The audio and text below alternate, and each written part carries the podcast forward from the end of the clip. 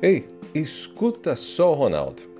Você sabe o que deve fazer hoje? É isso mesmo, você sabe o que deve fazer hoje. Talvez você me responda: Claro que eu sei, Ronaldo. Que pergunta é essa? Eu vou entrar no trabalho às oito, almoço ao meio-dia, depois volto ao trabalho, saio às seis. Bom, se foi isso que você me respondeu, eu quero te convidar a ir um pouquinho além. Quando a gente acorda, a gente tem uma rotina mais ou menos estabelecida, e isso é muito bom, necessário, mas frequentemente essa rotina é enganadora. Ela esconde ou serve de justificativa para adiarmos coisas que precisamos fazer. Na prática, geralmente nos falta uma espécie de agenda das coisas que a gente tem que fazer para tornar os nossos dias melhores. Eu vou dar alguns exemplos para deixar mais claro para você. Talvez no seu trabalho as suas gavetas estejam abarrotadas de papéis. Coisas que estão lá há meses. Você vai fazendo o seu trabalho, vai jogando as coisas na gaveta, precisa fazer uma limpeza. Você sabe que em algum momento vai ter que enfrentar aquela bagunça e dar uma organizada, mas segue adiando. Então, que tal resolver isso hoje? Ou quem sabe, no máximo amanhã? Talvez você tenha que conversar com um colega de trabalho que vem te causando problemas há algum tempo, mas você sempre deixa para outra hora. Então, que tal hoje? Talvez na sua casa tenha uma torneira pingando que precisa trocar o reparo. Faz semanas que o problema está lá. Então, que tal se organizar para pôr um fim no problema? Talvez você saiba que sua família merece se alimentar um pouquinho melhor. Então, que tal começar separando um dia da semana para fazer um almoço ou um jantar melhor? Essas são coisas pequenas, mas mostram quanto somos negligentes com os detalhes. Acontece que essas coisinhas vão se acumulando e a vida da gente fica estacionada porque muitas vezes a pilha de papéis está aguardando o destino, a consulta de revisão médica já está atrasada há seis meses, os exames preventivos vêm sendo adiados há anos.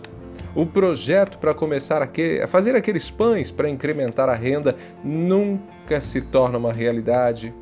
O curso de inglês vai sendo deixado para o mês que vem, o mês que vem nunca chega.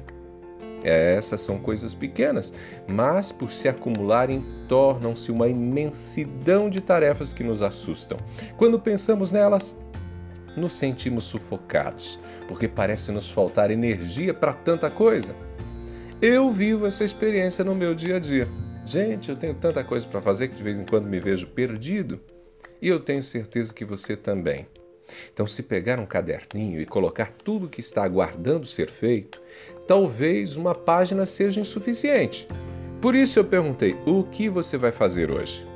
Meu desafio para você é que comece a se organizar. Não tente dar conta de tudo de uma vez.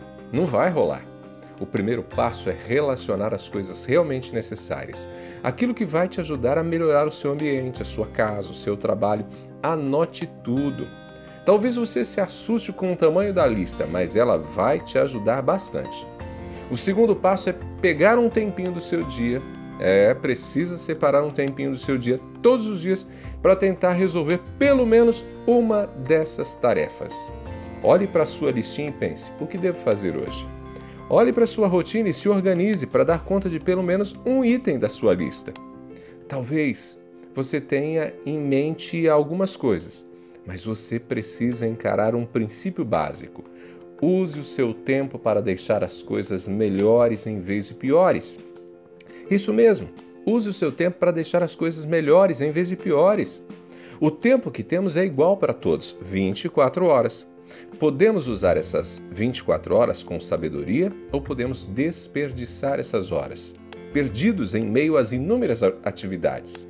Organizar o que você quer fazer, como quer fazer e em qual horário vai fazer, ajuda a vislumbrar por onde começar e principalmente transforma em ação aquilo que por enquanto é só um problema à espera de uma solução. Qual a recompensa? Ah, pode apostar, você vai se sentir mais útil, mais realizado. Poucas coisas fazem tão bem quanto olhar para uma tarefa concluída, saber que o problema está resolvido, acabou dá até uma sensação de importância, melhora a autoestima. Pode acreditar. E aí? Já pensou no que vai fazer hoje? Fica a dica, fica o desafio. Eu sou Ronaldo Neso.